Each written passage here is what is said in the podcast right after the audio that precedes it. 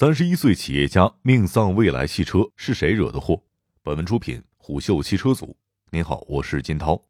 未来又上热搜了，但这次的代价有点惨重。八月十四号，一个名为“美好”的个人公众号发布讣告称，二零二一年八月十二日下午二时，上善若水投资管理公司创始人、一统天下餐饮管理公司创始人。美好品牌管理公司创始人林文清驾驶蔚来 ES 八汽车启用自动驾驶功能后，在沈海高速韩江段发生交通事故，不幸逝世，终年三十一岁。事发后，蔚来品牌部人士回复称，NPO 领航辅助不是自动驾驶，后续有调查结果会向外界同步信息。得注意的是，这已经是十五天内蔚来的第二起致死事故，不到半个月前。七月三十日凌晨五点多，上海浦东新区发生一起严重交通事故，一辆蔚来 EC 六在高速上撞击石墩后起火，随即剧烈燃烧，驾驶员未能及时脱逃，不幸罹难。八月十二号，林先生驾驶蔚来 ES 八在智能辅助驾驶状态追尾前车后，事故车辆损毁严重，发动机盖已经完全掀起，A 柱损毁，顶棚发生严重的挤压变形，驾驶位车门变形严重，两前轮损毁。从网络上流传的现场图来看，这辆 ES 八先撞上了路边的桩桶，随后高速撞击快车道上的一辆高速公路养护车，巨大的冲击力还导致公路养护车侧翻。同时，有当地网友表示，事发地点限速为一百二十公里每小时。这里还有一个细节：目前版本下的蔚来 New Pilot 没办法识别雪糕桶以及停驻在前方的障碍物，比如动物、人、摩托车等。根据讣告内容显示。该蔚来 ES 八汽车启用自动驾驶功能 NOP 领航状态，但其实这个说法是不准确的。NOP 仅仅只是辅助驾驶功能。发生在蔚来汽车上的事故，在七月还有两起被外界报道。七月三十号，发生在上海的一起 EC 六事故致死案件，蔚来官方把目光转移到了电池自燃上。蔚来上海区总经理庆华在蔚来官方社区上发布声明称，自己和同事都在场，初步判断电池包基本完好。但官方始终未公布车辆发生事故的时候是否开启了辅助驾驶的功能。另外一起没有致死，但与发生在林先生身上的情况极为类似。据湖南高速交警发布的消息显示，在今年七月，G 二五长深高速往南京方向两千二百四十二公里附近高速施工区域内发生了一起交通事故，一辆苏 D 牌照的新能源轿车冲入了施工区域内，追尾了正在施工撤除作业的施工养护车辆，事故造成两车损坏。施工预警设施受损，两车人员不同程度受伤。经查，新能源车驾驶员在庄某从杭州回无锡后上高速之后，他便开启了辅助驾驶模式。途经事发路段的时候，驾驶员没有集中注意力，车辆也并未感应识别出施工区域之后的反光锥桶，并且做出避让，而是以八十公里每小时的车速直接冲了进去，撞上施工车辆。好在两车人员均系了安全带，只是轻微擦伤。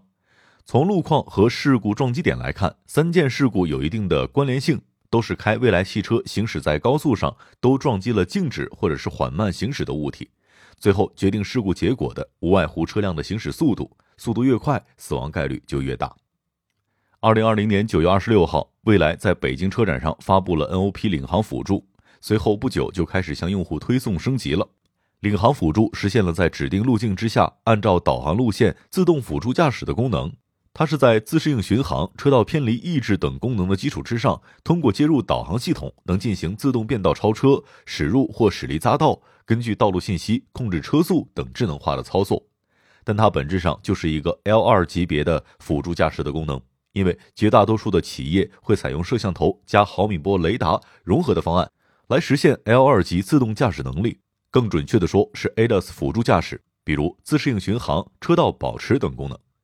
融合摄像头数据和毫米波雷达数据的最大的障碍在于，毫米波雷达信噪比很低，换句话说，有大量的误检测。将视觉感知结果与毫米波雷达结合进行融合的时候，如果视觉和毫米波感知的结果不一致，惯常做法是相信视觉，忽略毫米波检测的结果，但这也是事故的开始。特斯拉著名的撞白色货车的事故，就是毫米波雷达惹的祸。因为毫米波雷达无法测出货车上方桥梁的道路指示牌的高度，在毫米波雷达的眼里，静止的货车、桥梁、指示牌都是地面上的物体。这种情况需要屏蔽毫米波雷达的信号，但显然事故发生时是没有的。特斯拉在国内也记录了一起与蔚来类似的致死案例。二零一六年一月二十号，京港澳高速河北邯郸段发生了一起追尾事故，一辆特斯拉 Model S 直接撞上了一辆正在作业的道路清扫车，Model S 司机高先生不幸身亡。经过一年多的调查，最终特斯拉承认车辆在案发时处于自动驾驶状态。事件之后，特斯拉的宣传标语也悄悄地从自动驾驶改为了自动辅助驾驶。如果拿特斯拉的事故类比一下未来的，他们都是在高速路况之下都开启了辅助驾驶类的功能，都是撞击了路上静止或者是缓慢行驶的物体。车主教育环节的缺失，车企难逃责任。按照我国工信部发布的汽车驾驶自动化分级，驾驶自动化分级分为零级到五级这六个等级，这就是自动驾驶等级划分的新国标。目前，绝大部分车企的产品都在二级或者是二级以下，也就是说，驾驶员以及系统对目标和事件探测和响应；到三级以上才由系统全权负责，驾驶员只需要进行动态驾驶任务的接管。换而言之，现在的二级辅助驾驶必须由人类驾驶员全权负责。但问题在于，不少驾驶员并没有对自己的驾驶行为负责。一种情况是车企并未告知车辆功能的风险，另一种情况就是驾驶员明知风险还要鲁莽行事。未来的 NOP 可能是属于前者，没有极大程度告知用户车辆的风险。一位未来 EC6 车主表示，开启辅助驾驶功能并不需要经过观看视频或者答题等类似的学习环节。一名未来销售人士也得到了确认，试驾的时候有讲解。而且强调，L2 级别仍然属于辅助驾驶的级别，需要车主时刻准备接管，但教学视频应该是没有。据汽车之心的报道，这一次发生事故的车辆属于2020年11月份购买，属于新款的 ES 八。上述销售还表示，目前在交付车辆的环节当中会有讲解，但购车时间较早，可能没有相应的流程。对辅助驾驶功能的学习是每一位智能汽车购买者的必修课。就小鹏汽车来说，它此前推出自动导航辅助驾驶 NGP 功能。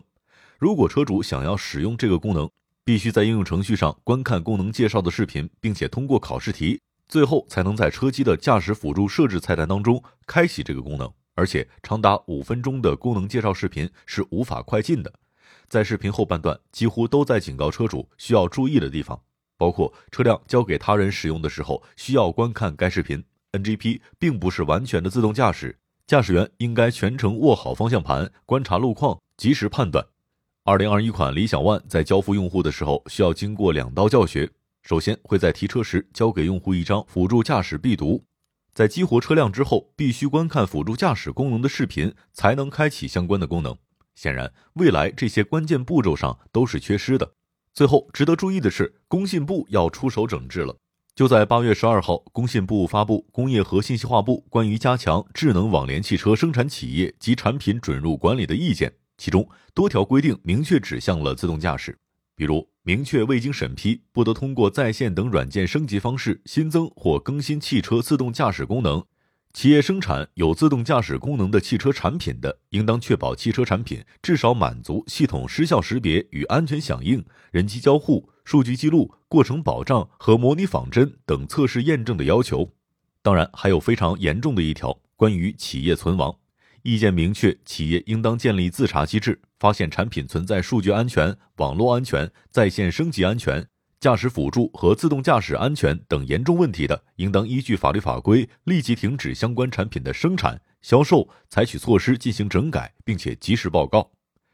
今年五月十号，特斯拉全球副总裁陶林表示：“我们需要去跟驾校、交通部门去合作，不断的在车端用一些技术方式，让大家了解新型汽车的使用方法，然后使得在使用环节当中去避免误操作，或者说一些因为功能上不太了解而带来的其他的问题。”